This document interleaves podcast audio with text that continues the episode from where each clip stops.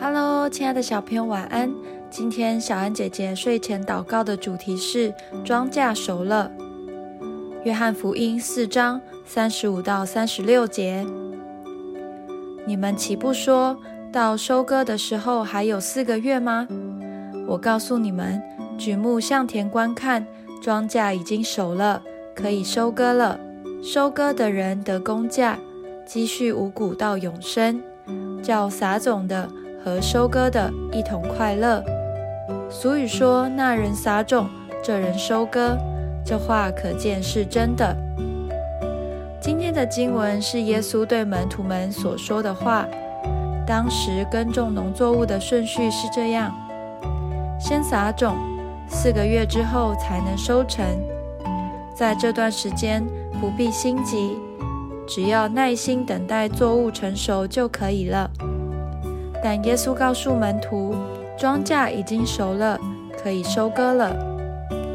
这里并不是要门徒真的下田收割，而是指传福音这件事。当作物成熟之后，如果没有马上采收下来，就会过熟烂掉，这些作物就白费了。传福音也要把握时机，让更多的人能够得到福音，生命得到拯救。如果错失机会，就丧失了一条灵魂。耶稣告诉门徒要立刻有所行动。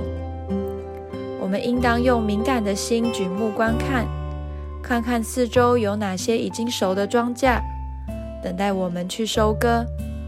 时刻抓住机会和人分享福音，神便会用他的方法带领人进入他的国。我们一起来祷告。亲爱的天父，求你将爱人的心赐给我，也求你给我智慧和勇气，诉说你的爱。我愿在传福音的事工上有份，愿荣耀归于你。